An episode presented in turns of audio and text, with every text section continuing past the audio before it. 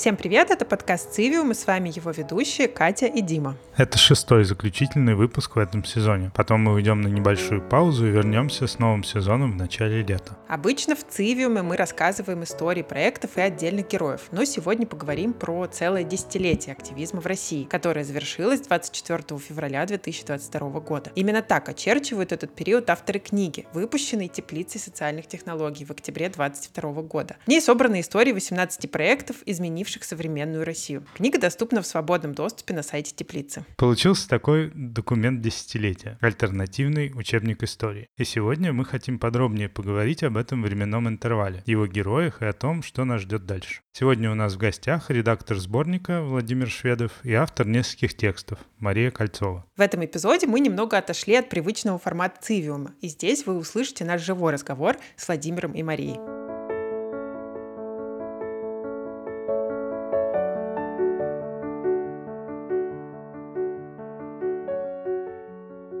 Всем привет! Мы Катя и Дима, мы ведущие подкаста «Цивиум». Мы сегодня пригласили вас, чтобы поговорить о сборнике вдохновляющих историй, о том десятилетии, который этот сборник освещает и рассказывает про проекты, которые свершились в это время. И хотелось бы, чтобы все участники представились, потому что сегодня у нас четыре человека будет за микрофонами, чтобы наши слушатели могли идентифицировать голоса. Дима, передаю слово тебе. Спасибо. Я Дима Петров, прошлый муниципальный депутат Москве. Основатель инициативы «Дыши Москва», которая меня, собственно, и ставит в неудобное положение двух ролей. Я здесь и как соучредитель инициативы, которая попала в сборник, и как интервьюер и автор подкаста. Меня зовут Маша Кольцова, я журналистка, и я авторка трех текстов сборника «Теплицы». Я писала про мемориал, ночлежку и инициативу по помощи женщинам, пострадавшим от домашнего насилия. Сейчас я работаю на фрилансе, пишу для нескольких социальных, в основном, медиа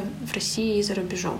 Меня зовут Владимир Шведов, и я редактор этого сборника. С 15 по 2022 год работал в таких делах на разных должностях. Последний год с небольшим был главным редактором. Сейчас э, занимаюсь редактированием историй в формате журналистики решений и сторителлинговых историй в разных медиа независимых. Журналистика решения — это такой подход к рассказыванию истории, в котором на первом плане не сама проблема, а способы ее решения. Самое главное для автора — показать эффективные работающие практики. Кто-то из вас, может быть, может пару слов, собственно, рассказать про сборник, чтобы наши слушатели могли понять, о чем мы сейчас говорим, что это такое, где это можно почитать, про идею вообще и реализацию этого проекта. Идея сборника появилась в начале 2022 года о теплицы социальных технологий Алексея Сидоренко и Натальи Барановой. И кто не знает, теплица социальных технологий — это такой проект а, на стыке всего на свете. Э, медиа, НКО, IT-разработки, коммерческих тоже каких-то инициатив. И его основная задача, собственно, рассказывать и помогать социальным инициативам в России и, э, и развиваться, и в то же время внедрять наиболее передовые инновационные практики в свою работу. Соответственно, журналистику решений как такое направление, предполагающее фокус с проблемы на решение людей, или, по крайней мере, попытки решить эту проблему, теплица социальных технологий уже довольно давно использовала. А один из пионеров, наверное, этого философского и инструментального подхода. В начале года они решили как-то упорядочить, суммировать и свой опыт, и опыт самых разных организаций, представляющих некоммерческий сектор в России, смотреть, что они сделали за последние 10 лет, и не просто сделали как организации общего какого-то плана, а именно в социальной повестке на стыке с IT-технологиями. Маша, может быть, есть что-то добавить к вышесказанному? У нас, мне кажется, то ли 24, то ли 25 февраля был прям запланирован первый созвон э, по сборнику. Прям помню, что этот созвон не состоялся, потому что мы, ну, никто из нас не смог собраться и начать обсуждать проекты. Но в тот момент нам казалось, что все, что было наработано и все, что изменилось как нам казалось, до 24 февраля, оно как будто бы обнулилось в тот момент. Но в итоге в процессе написания этих текстов появлялась какая-то надежда, наверное, на то, что работа гражданского сектора в России, она не пропала даром. У нас, как у гражданского общества, есть очень много наработок, очень много прекрасных людей, которые продолжают что-то делать. А, и которые делали все это все 10 лет, замещая собой государство и заделывая дыры в задачах, с которыми государство либо не справляется, либо вообще не хочет этим заниматься, либо, наоборот, вставляет палки в колеса этим инициативам. И меня работа вот над сборником в чем-то даже поддержала в какой-то момент. То есть у меня были разные периоды. Иногда мне вообще не хотелось ничего делать, а иногда мне, наоборот, хотелось создать эти тексты и как-то через них прочувствовать, что все-таки мы можем что-то сделать. Такое стечение обстоятельств, как бы довольно трагичное, да, то, что случилось в феврале прошлого года, оно послужило такой точкой, которая довольно лаконично завершила этот период, который вы хотели бы осветить в, в своем сборнике. И вот э, в связи с этим хочется понять, э, что является точкой отчета как вы ее сами для себя определяете, собственно, почему именно десятилетие, может быть, надо было там, не знаю, 30 лет взять или 5 или 15? Ну, на самом деле, весь некоммерческий сектор российский, он в принципе очень молодой. Я бы сказал, что какое-то его бурное развитие от силы лет 10-15 имеет. Что касается нашего временного промежутка, я думаю, очень хорошим критерием именно десятилетия был, конечно, 11 год, когда был подъем гражданских инициатив, и на политической почве в связи с протестами после выборов в Госдуму и на почве гражданской самоорганизации, потому что буквально в это же время появились многие проекты, которые потом сыграли значимую роль в развитии российского некоммерческого сектора. И, наконец, именно это время, как мне кажется, стало рывком а, в развитии технологий, именно цифровых для России. Мне кажется, именно в это время было какой-то просто вал разных инициатив, идей, как могут э, технологии в том числе помочь решать какие-то социальные проблемы. И очень интересно отследить, как вот именно в рамках этого десятилетия сообщество прошло такой достаточно законченный путь. Сначала какие-то первые робкие попытки что-то внедрить в свою работу, какие-то интерактивные вещи, какие-то цифровые методы. Потом рост очень резкий, огромное количество разных проектов, баз данных, систем аналитики, э, разных инструментов для облегчения жизни как и пользователей, так и самих сотрудников этих организаций. И, в общем, такой энтузиазм очень бурный. И потом постепенно некая стабилизация и в какой-то степени, как мне кажется, даже разочарование, может быть, в некотором объеме, потому что стало понятно, что технологии, конечно, это очень важно и круто, но все-таки этого недостаточно, чтобы вот прям существенно все изменить. Про сборник писала как раз Наташа Баранова, что это документирование десятилетия, когда гражданское общество находилось на уровне выживания в условиях постоянного давления. Собственно, вот интересно, насколько насколько как бы это давление было неким, ну, скажем, стимулом, да, драйвером каким-то, либо наоборот оно очень сильно тормозило. Ну, конечно, когда есть давление, это мало хорошего. Но вообще у меня сложилось впечатление достаточно такое субъективное в том, что есть некая обратная пропорция, когда это давление есть, но оно преодолимое, не абсолютное, тогда это становится таким дополнительным фактором мотивации, как-то азарта, желания что-то преодолеть, изменить. Скажем, кто-то какое-то новое ограничение для наблюдателей на выборах. Пробуем какую-то новую технологию, как еще можно отслеживать нарушения. Но когда эта репрессивная система начинает разгоняться и вообще перекрывать возможности для какого-то развития и создания нового, тогда есть какая-то точка, когда давление становится избыточным и для инициатив, для людей, которые хотят что-то делать независимое и помогающее гражданскому обществу, оно становится фактором, который, наоборот, их демотивирует, и уже не хочется ничего делать, хочется просто какого-то минимального хотя бы безопасности, комфорта и спокойствия, которое сейчас уже просто невозможно. Маша, я хотела как раз тебе задать вопрос, возвращаясь немножко на шажок назад, про какую-то историю десятилетия крупными мазками ее описать на примере вот проектов, может быть, про которые ты писала или с которыми ты взаимодействовала для этого сборника, как они развивались, как они менялись за вот эти 10 лет? У меня, наверное, самый интересный попался текст и самая интересная тема про правозащитный центр «Мемориал», который успел и развиться за эти 10 лет, и собрать огромную базу репрессированных в советское время, про которые я как раз-таки писала, и найти все технические решения, пройти от бумажного архива где-то в центре Москвы с полочками, где все в каталоге вручную собирается, Международное историко-просветительское, правозащитное и благотворительное общество «Мемориал» существует с конца 80-х годов и исследует политические репрессии в СССР. За это время мемориальцы накопили и оцифровали огромный архив данных. Сейчас эти данные хранятся в специально созданной базе, которая, несмотря на ликвидацию общества в 2021 году, продолжает свою работу.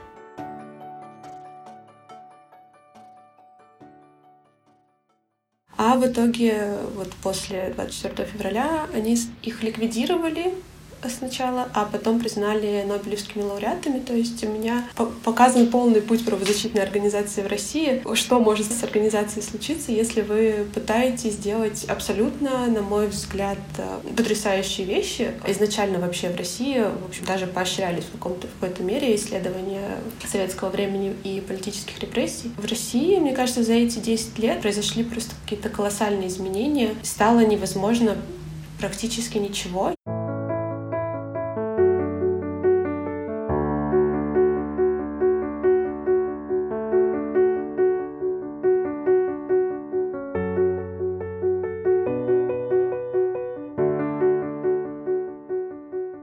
Очень интересная мысль о том, что давление, которое испытывает гражданский сектор и испытывал в течение этого десятилетия, в какой-то степени подтолкнуло, как мне кажется, э, гражданский проект и выйти на совершенно другой уровень в плане своей организации. Там сама теплица этому прям колоссальный пример того, насколько э, технологии проникли в гражданский сектор. В моем каком-то восприятии это беспрецедентно по сравнению с гражданским сектором в европейских даже странах. И вот вопрос в этом контексте, насколько, как был выстроен процесс и насколько это в действительности было сложно выбрать те проекты, которые э, попали в итоге в сборник. Действительно, выбрать очень сложно, потому что колоссальное количество разных организаций на самом деле возникло и работало в сфере, в том числе на стыке социалки и IT. Поэтому у нас есть, например, большой блок э, в сборнике с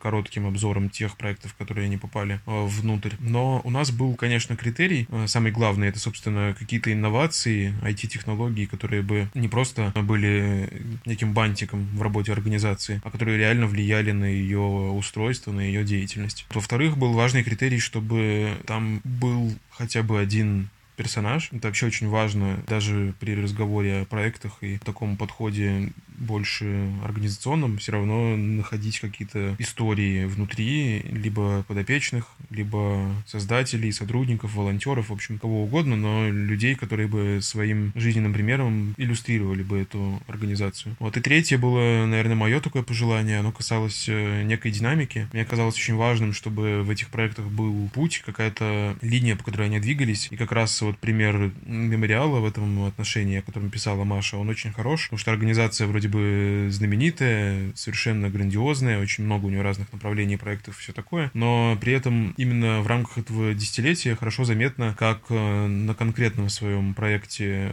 цифровом, связанном с обработкой данных, с базой мемориальцы прошли очень разные этапы. По следам этого вопроса, наверное, тогда было бы правильнее и актуальнее задать вопрос про авторов. Подобрать авторов насколько было сложно, чтобы выдержать э, вот этот такой сторителлинговый формат и какие там были, возможно, преграды в процессе работы над итоговыми текстами, которые вошли в сборник. Отбор был такой двусоставный. С одной стороны, часть людей предложила теплица, часть людей позвал я, как редактор, который уже работал с авторами. Задача при этом, очевидно, была очень сложная, потому что нужно объединить было в каждом отдельно взятом тексте сразу несколько подходов. Во-первых, такой драматургический, литературный, потому что мы не просто делаем выжимки, мы рассказываем истории людей. Во-вторых, подход э, журналистики решений, достаточно скрупулезное описание проекта, как он устроен, что в нем менялось, как он развивался. В общем, практически уже бизнесовые нужны практики здесь, навыки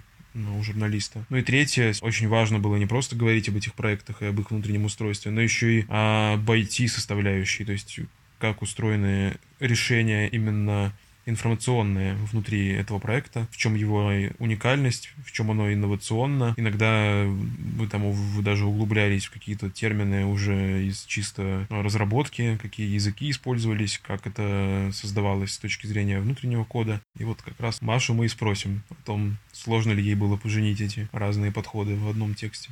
Самое, наверное, сложное для меня была как раз последняя часть про вот, э, технические решения. Я как-то сразу не подумала, когда согласилась э, поучаствовать в сборнике, я сразу, о, социальная журналистика, журналистика решений, ну, все понятно, чего непонятно. А потом э, я начала разбираться с какими-то техническими вопросами, как устроена та же самая база данных у мемориала или база данных у ночлежки. Благотворительная организация «Ночлежка» — одна из самых крупных и известных организаций, помогающих бездомным людям. «Ночлежка» работает с 90-го года и за это время создала целую экосистему помощи в Петербурге и Москве. Технологическая часть этой инициативы связана с разработкой специальной базы данных, в которой любой сотрудник может посмотреть всю историю работы с каждым обратившимся за помощью. Я себя чувствовала очень глупо, когда смотрела на спикера, который мне что-то рассказывает, а я такая девочка-гуманитарий, сижу, киваю, а потом, потом уже что-то спрашиваю, чтобы не показать, что я совсем не понимаю, о чем он говорит, а потом уже догугливаю и пытаюсь разобраться, что вообще произошло. Мне кажется, что там еще один барьер был, который, ну, в моем взгляде так снаружи обязательно должен был присутствовать. Вот э, мое наблюдение, что с, начиная с 2011 года стало совершенно точно в гражданском секторе больше проектов, которые тем или иным образом тяготеют к какой-то горизонтальности, к отсутствию лидеров, не знаю, обезопасить, условно говоря, свою структуру тем, что нельзя просто убрать какого-то наиболее активного человека и таким образом э, справиться с этой проблемой. И в этом смысле вызов, как мне показалось, он э, мог бы быть в том, что э, вот во всем ПЦ мемориал с точки зрения текста найти этого героя, которого пронести через всю историю проекта. Насколько сложно было выделить, как с точки зрения сторителлинга, героя материала? Насколько вообще это было проблемой? Мы не всегда брали в качестве героя или какой-то основной линии именно представителя организации. То есть в моем случае это обычно были люди, которым помогают эти организации, рассказать их истории. Вот в случае ночлежки мы рассказывали историю бездомного мужчины, которому ночлежка помогла. Ну, он сейчас нашел себе жилье и работу. И такие истории достаточно легко рассказывать. Это, мне кажется, вполне стандартный сторителлинговый подход. Проект ночлежки, они его делали тоже несколько лет. И в течение нескольких лет люди, программисты, специалисты, которые им занимались, постоянно менялись. И как раз-таки было очень удобно рассказать именно через героя, а не через тех, кто занимался этим самым проектом, чтобы не путать читателя переключением с того, что происходило в конце 90-х, и на то, что происходит сейчас. Ну, наверное, так. Может, Вова расскажет про другие тексты. Ну да, я хочу сказать, что варианты были во всех проектах разные. Это не всегда основатель, это может быть просто кто-то из сотрудников, может быть э, вообще тот, на кого направлен проект. Но действительно далеко не всегда это удавалось очень э, легко. Во-первых, в принципе, эмоциональность, э, насыщенность деталями этих историй не, неоднородна. Где-то получилось прям показать тесную связь э, устремлений героя и того, что он делает в рамках проекта, где-то в меньшей степени. А во-вторых, есть реально проблема с проектами, которые, ну, такие уже более политизированные и нацеленные на все-таки сохранение безопасности и анонимности своих участников. А, я назову, что наиболее сложно это было с организацией как раз «Голос», которая занималась наблюдением на выборах. Там прям было трудно согласовать между собой и с организацией, как вообще об этом можно говорить так, чтобы это никому не навредило, и при этом, чтобы это все-таки было достаточно увлекательно.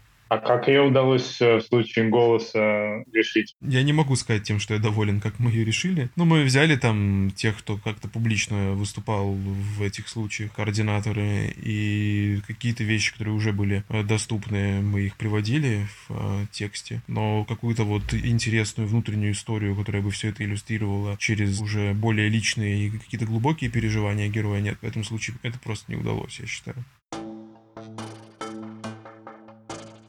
«Голос» — общественное движение в защиту прав избирателей. Было создано в 2013 году. Основная деятельность состоит в сопровождении независимых наблюдателей за выборами различного уровня в стране. Технологическая часть включает онлайн-карту нарушений, приложение, которое помогает подготовиться к наблюдению за выборами, а также сервисы, в которых систематизирована статистика и анализ голосований.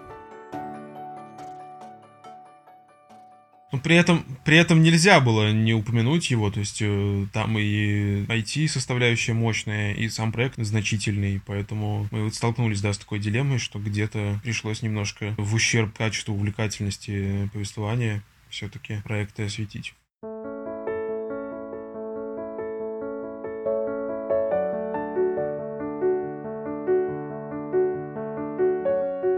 Сборник вышел, была реакция, на которую я лично как-то не предполагал. Э, состояла в том, что проекты, которые в сборник не попали, стали писать, типа, а что вы нас не включили? Ай, как же так? Нехорошо, мы тоже делали важное дело. Вот, поэтому даже, даже этот сборник большой, тяжеловесный и обстоятельный все равно не охватил все, что происходило. И вы отвечали, что будет второй том.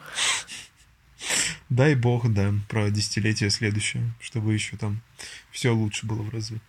Про следующее десятилетие хотел как раз я поговорить. Конечно, вот все проекты, которые, наверное, такие, да, мастодонты, как Мемориал, они, может, чуть лучше понимают вообще, что они делают, куда они двигаются, даже сейчас в таких условиях э, ограничений. Но очень много, особенно маленьких проектов, они вообще в полнейшей фрустрации, да, что им делать, куда двигаться. Кто-то, кто смог уехать, они уехали, и кто-то там продолжил работу, а кто-то нет. Что вы наблюдаете сейчас э, в этом плане, что сейчас происходит с проектами, про которые вы рассказывали? Я могу сказать, что, конечно, трансформации, которые произошли сейчас с сектором, они колоссальные и влияют не только на правозащиту и какую-то более политизированную составляющую третьего сектора, что реально изменяется все. Можно посмотреть на фонд президентских грантов, на те проекты, которые сейчас его выигрывают. Хотя буквально еще пару лет назад это был один из самых прозрачных и приличных институтов государственных. И экономически, конечно, очень сильно все сказывается. Там падение пожертвований, меньше денег просто у людей реально. И специалисты уезжают и вымываются из э, этого сектора. Э, в общем, даже совершенно далекие от острой политической какой-то темы, НКО, конечно, от всего происходящего страдают. И многие из тех, с кем мы тогда разговаривали, в такой неопределенности насчет своего будущего пребывали рисовали? Мне кажется, в следующем сборнике будет как раз-таки очень много новых проектов, которые по...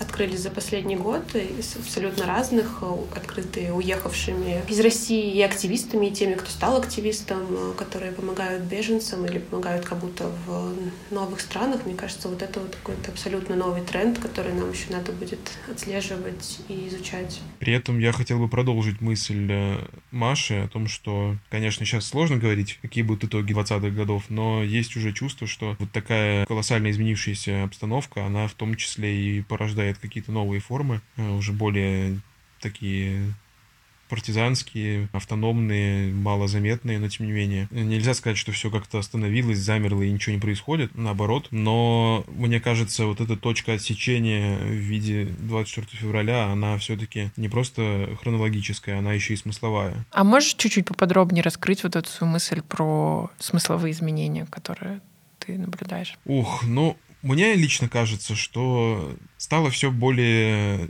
монохромно. То, что там еще несколько лет назад выглядело как вполне естественное, какой-то диалог, коммуникация, какие-то совместные проекты между прогосударственными инициативами и независимыми. Сейчас это все вообще невозможно. Такой вот остроты какого-то конфликта и необходимости вставать на, на ту или иную позицию вообще по любому вопросу ее не было. Сейчас она есть, и даже очень далекие от э, политики проекты все равно неизбежно с ней постоянно сталкиваются, с необходимостью вот этого принятия решения, по, по какую сторону баррикад ты находишься. Я соглашусь с тем, что действительно все очень поляризировалось, и, и люди выбирают, с кем сотрудничать, с кем не сотрудничать по принципу того, где находится организация, на какой она позиции, какие она использует э, слова слова и термины в описании происходящей ситуации. И я вот сейчас живу за рубежом, в Тбилиси, и я вижу, что Очень много людей стало вовлекаться в социальные и политические проекты, в помощь. Люди стали гораздо больше помогать. Люди стали, наверное, чувствительнее друг к другу, испытав на своей шкуре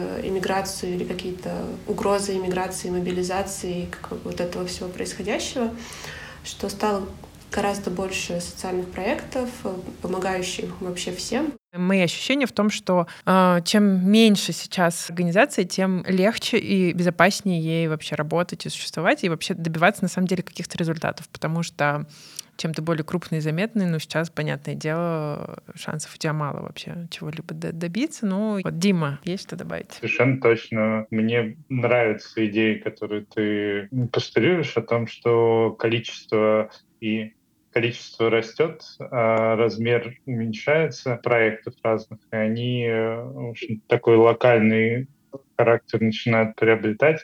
Мне кажется, что в такой нестабильной обстановке этот путь наиболее такой э, стабильный. Мне кажется, что результат, э, он меряется в количестве граждан, которые можно приписать к активному гражданскому обществу. Вот если оно растет, то значит э, мы двигаемся к движемся к какому-то хорошему светлому будущему. Начинают появляться все больше и больше маленьких инициатив, не обязательно даже как-то политически активных. В моем понимании объединение э, граждан, которые стремятся решить даже какую-то не политическую проблему, но важную для них, это уже некий шажочек к тому, чтобы гражданское общество выросло. Что делать с тем, кто хочет э, в это гражданское общество сейчас э, к нему присоединиться? Как поддерживать эти проекты, новые проекты и так далее? Что делать э, рядовым гражданам? Есть какие-нибудь для них рекомендации, может быть? Появляется довольно много таких вот небольших, не, не политических объединений поддержки друг друга в России для людей, которые остались в России по разным причинам. Мне кажется, Наверное, в первую очередь стоит объединяться с кем-то, кто разделяет твои ценности и поддерживать друг друга, хоть там соседская комьюнити, хоть э, какой-нибудь там клуб по интересам, который параллельно занимается чем-то социально направленным. Когда я пишу про какие-то инициативы и объединения, я обнаруживаю, что очень многие люди сейчас анонимизировались и даже когда они разговаривают с журналистами, я не знаю имени этого человека, например, если я пишу о какой-то инициативе. Сначала это на самом деле немножко пугающе, что я привыкла разговаривать с людьми и писать о каких-то конкретных людях, зная их историю, а здесь э, сейчас э, ну, ситуация дошла до такого, что это невозможно для их безопасности. И Наверное, если говорить о советах, то это абсолютно правильно соблюдать цифровую безопасность. Ну, даже если кажется, что это все мы не делаем ничего опасного, но все же лучше всегда себя предостеречь. И как раз таки на сайте теплицы есть очень много советов о том, как это сделать и как безопасно использовать мессенджеры и на что обращать внимание. Мне кажется, связей горизонтальных на фоне стрессов и каких-то катастрофических событий их становится больше, люди пытаются как-то кооперироваться. И, наверное, самое главное, что сейчас хочется, чтобы как можно больше людей находили эту поддержку друг в друге, и пусть даже это сейчас не будет какими-то профессиональными организациями, нацеленными на какую-то долгосрочную перспективу, стратегию и развитие, но хотя бы в качестве какой-то рутины и регулярной поддержки друг друга по любому вообще вопросу, там и по психологии, и по социальной реабилитации какой-то совместной. Мне кажется, это очень важно, и ну, вообще вот э, поиск каких-то точек соприкосновения друг с другом сейчас, он очень нужен для того, чтобы, возможно, не в ближайшее время, а хотя бы там через какие-то обозримые перспективы у людей была эта, собственно, система социальных связей э, альтернативная тем вертикалям, которым предлагает э, властные структуры. И много говорилось о том, что вот э, самая маленькая выживает. Я с этим склонен согласиться. Мне кажется, вот такое популярное словосочетание ниже радаров э, в последнее время слышно. И оно очень хорошо это описывает, когда люди объединяются какими-то очень маленькими сообществами, могут обсуждать то, что их реально волнует, и делать какие-то элементарные вещи, там, помогать друг другу или беженцам, или э, вообще просто обсуждать что-то рамках тех ценностей, которые им близки. Это может потом стать э, основой для того, чтобы снова вернуться к каким-то уже более э, долгосрочным и профессиональным планам, когда настолько жесткая острота ситуации немножко смягчится. Действительно нужен фундамент, на котором что-то будет воссоздаваться, да, и этот фундамент как раз лежит вот в этих мельчайших таких крупинках э, гражданского общества, которые формируются вот действительно из э, вообще из ничего, но как бы создают те самые связи, которые дальше будут расти, когда что-то поменяется.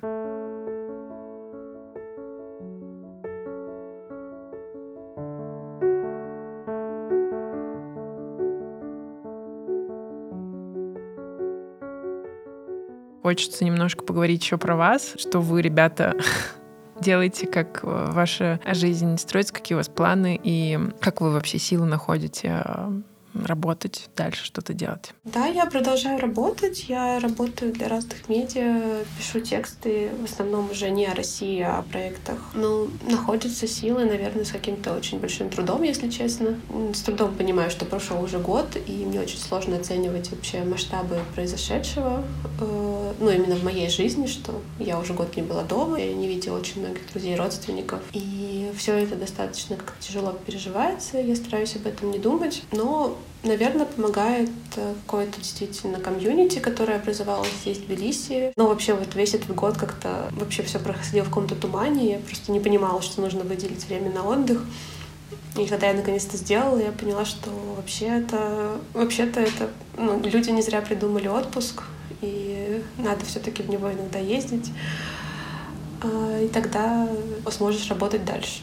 Потому что для меня это, в принципе, исключительное явление, что я длительное время нахожусь за пределами страны. Я раньше дольше, чем на пару недель в какие-то командировки не уезжал. И мне максимально не нравится то, какую жизнь мне приходится сейчас вести. Честно говоря, очень сложно без долгосрочного какого-то представления хотя бы в общих чертах, что вообще впереди вот то, о чем мы как-то говорили в начале сегодняшнего подкаста, о том, что когда есть некое давление, которым при этом что-то можно делать, мне это всегда было очень близко и интересно. Это какая-то продуктивная вещь, когда ты думаешь о том, что там независимые медиа должны все равно продолжать работу, проекты гражданские, общественные должны уметь трансформироваться, пересобираться, развиваться и бороться с этим. И с одной стороны, вроде бы сейчас все то же самое, а с другой стороны, вот это сечение на э, внутри страны и за ее пределами, мне оно, конечно, просто невыносимо. Я очень надеюсь, что в какой-то относительно близкой перспективе мы вернемся к тому, что ограничения будут достаточными, чтобы с ней можно было бороться и не чувствовать, что ты где-то на другой планете находишься. Конечно, чувствую некоторое отчуждение от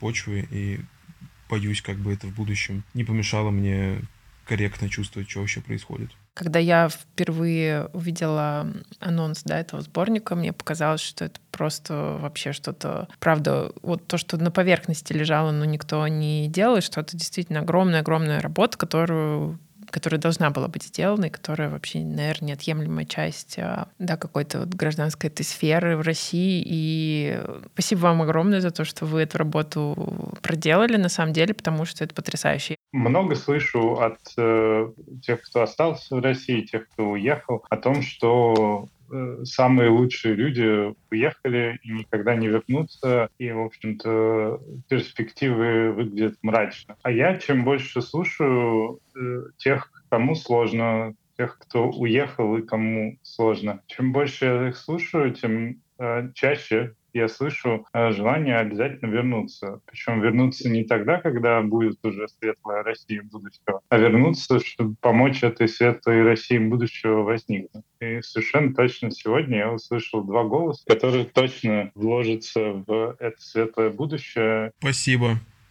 Не знаю, куда это можно отнести, но просто хотел еще одну вещь сказать, чтобы как-то уж совсем упаднически все не заканчивать. Я все-таки продолжаю настаивать, что именно вот социальная журналистика это очень важно. И сейчас во многом именно ее время, как мне кажется, потому что заниматься политической журналистикой там, или экономической вообще очень сложно стало. А социальные сюжеты все-таки они остаются на расстоянии вытянутой руки, и огромное количество совсем молодых, вообще буквально еще вчера закончивших школу людей, как я вижу по разным вебинарам и мероприятиям, интересуются этой повесткой и, и нацелены на э, желание освещать социальные проблемы, рассказывать о людях и не бояться об этом говорить. И мне кажется, что это очень какая-то хорошая тенденция, которая, несмотря на все сложности и ограничения, показывает, что Есть и те, кто хотят помочь, и те, кто хотят об этом рассказать, так чтобы, может быть, еще больше людей смогли помочь. И вообще тех, у кого болит сердце за все происходящее, и которые готовы это превращать в какое-то социальное действие. Я надеюсь, что из всех этих ростков действительно еще много деревьев вырастет.